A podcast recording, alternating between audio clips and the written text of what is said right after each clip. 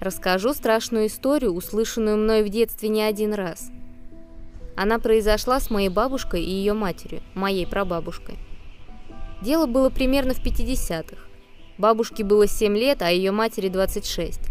Они переехали на Целину после смерти главы семейства. Прабабушку взяли в строительную бригаду плести маты из камышей, а бабушка пошла в первый класс местной школы.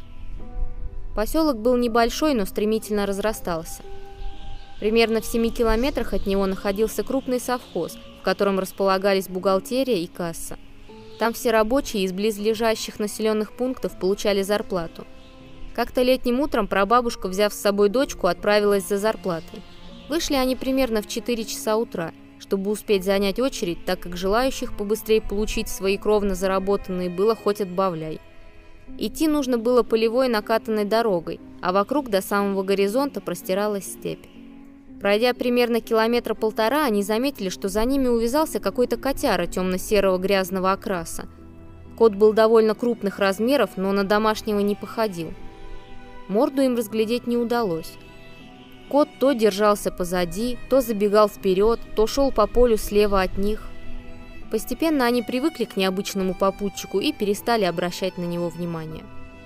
Примерно за два километра от цели их путешествия бабушка, будучи очень наблюдательным ребенком, заметила, что кот исчез. Однако, пройдя еще с километра, они увидели, что котяра сидит впереди на дороге спиной к ним. Бабушка позвала его. «Кис-кис-кис!» На что кот обернулся. Бабушка засмеялась и сказала матери. «Смотри, какой красивый котик!» Та не успела ничего ответить, ибо в этот момент красивый котик засмеялся жутким человеческим хохотом и как бы с издевкой передразнил. «Котик, котик!» С бабушкой случился обморок, а ее мама от ужаса присела на корточки и бедно описалась от испуга. Кот шмыгнул куда-то в степи, пропал из виду.